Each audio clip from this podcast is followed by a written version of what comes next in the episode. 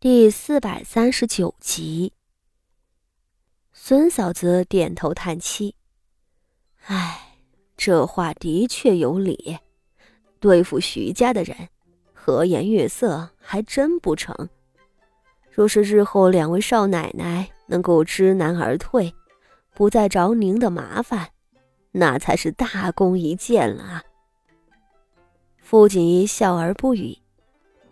他将八大件的朝服一样一样的往下脱，等全脱了下来，里头的小衣都被汗水浸得潮湿了。他撑着身子站起来，又换了一件素日里穿的银红百褶裙。两位弟妹也还罢了，我却想起来，今日有更重要的人要见。傅锦衣面上神色朗朗。挑眉笑道：“徐策封一品正国将军，我也是一品诰命。大房满门荣耀，人尽皆知。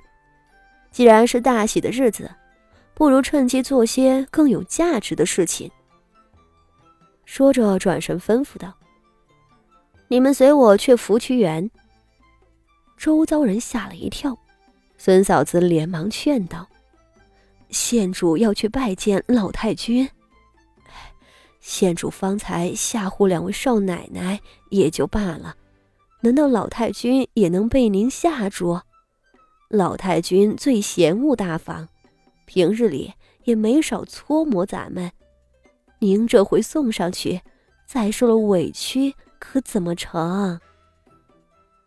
傅锦仪的唇角勾出一抹冷笑。大房得了天大的荣耀，和往日自然不同，不会有人胆敢给我委屈受的。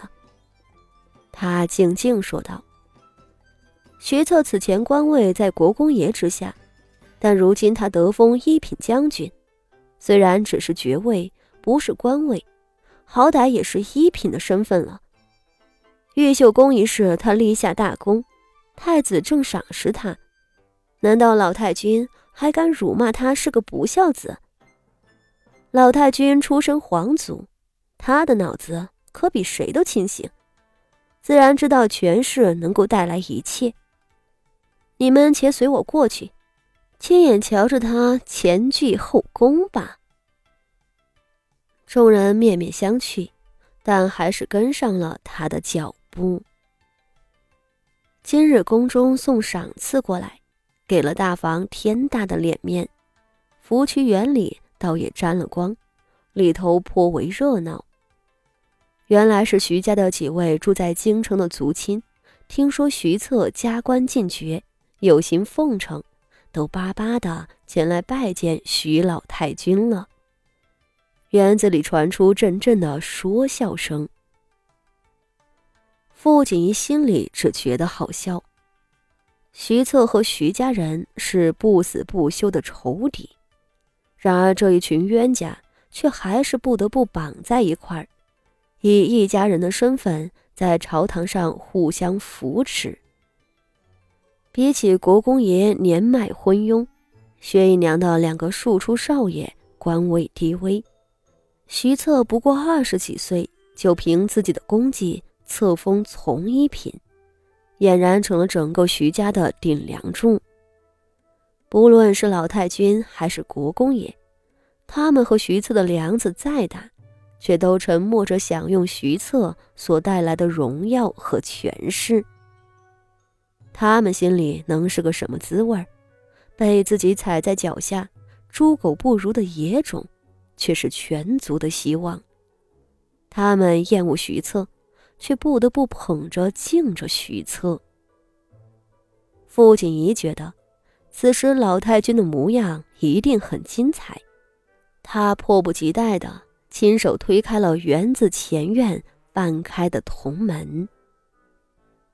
福渠园前院极大，里头种满了牡丹和水仙，香甜的花粉顺着风一路飘洒，空气里都氤氲起来。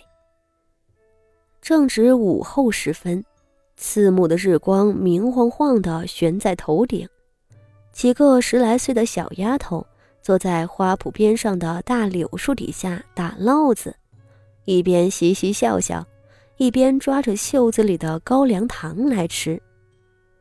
偌大的前院不可能只有这么几个人，那些拔草的、扫地的婆子们，这会儿应该是躲懒睡去了。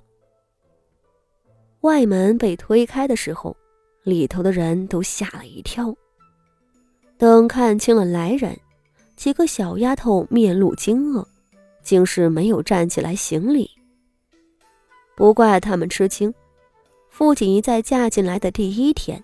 就被老太君拦在了外面，放言他小门小户，出身卑贱，不需要来福气园里请安，自己也不想见到他。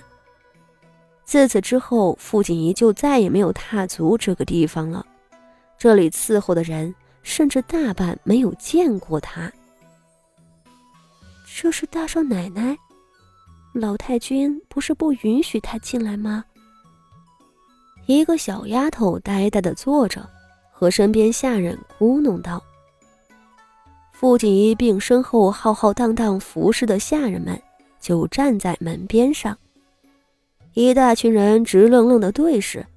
小丫头们还没有站起来，他们甚至想着：大少奶奶该不会是走错门了吧？就在孙嫂子耐不住要发飙时。”花圃另一侧的亭子里头，倒是走过来一个三十岁上下的媳妇儿。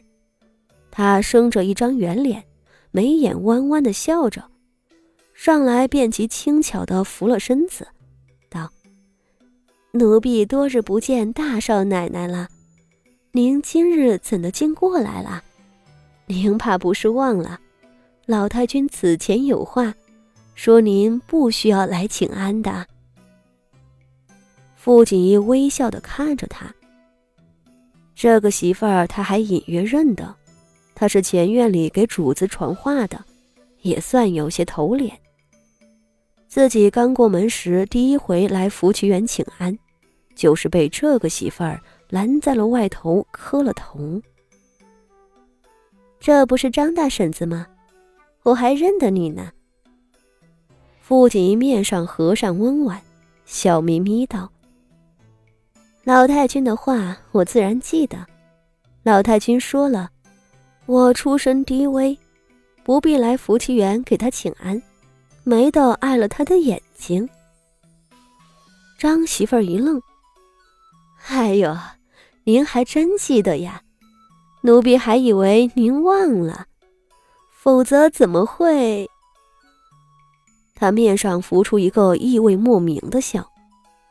既然知道。您就赶紧退出这个门，让老太君知道了，可是不饶的。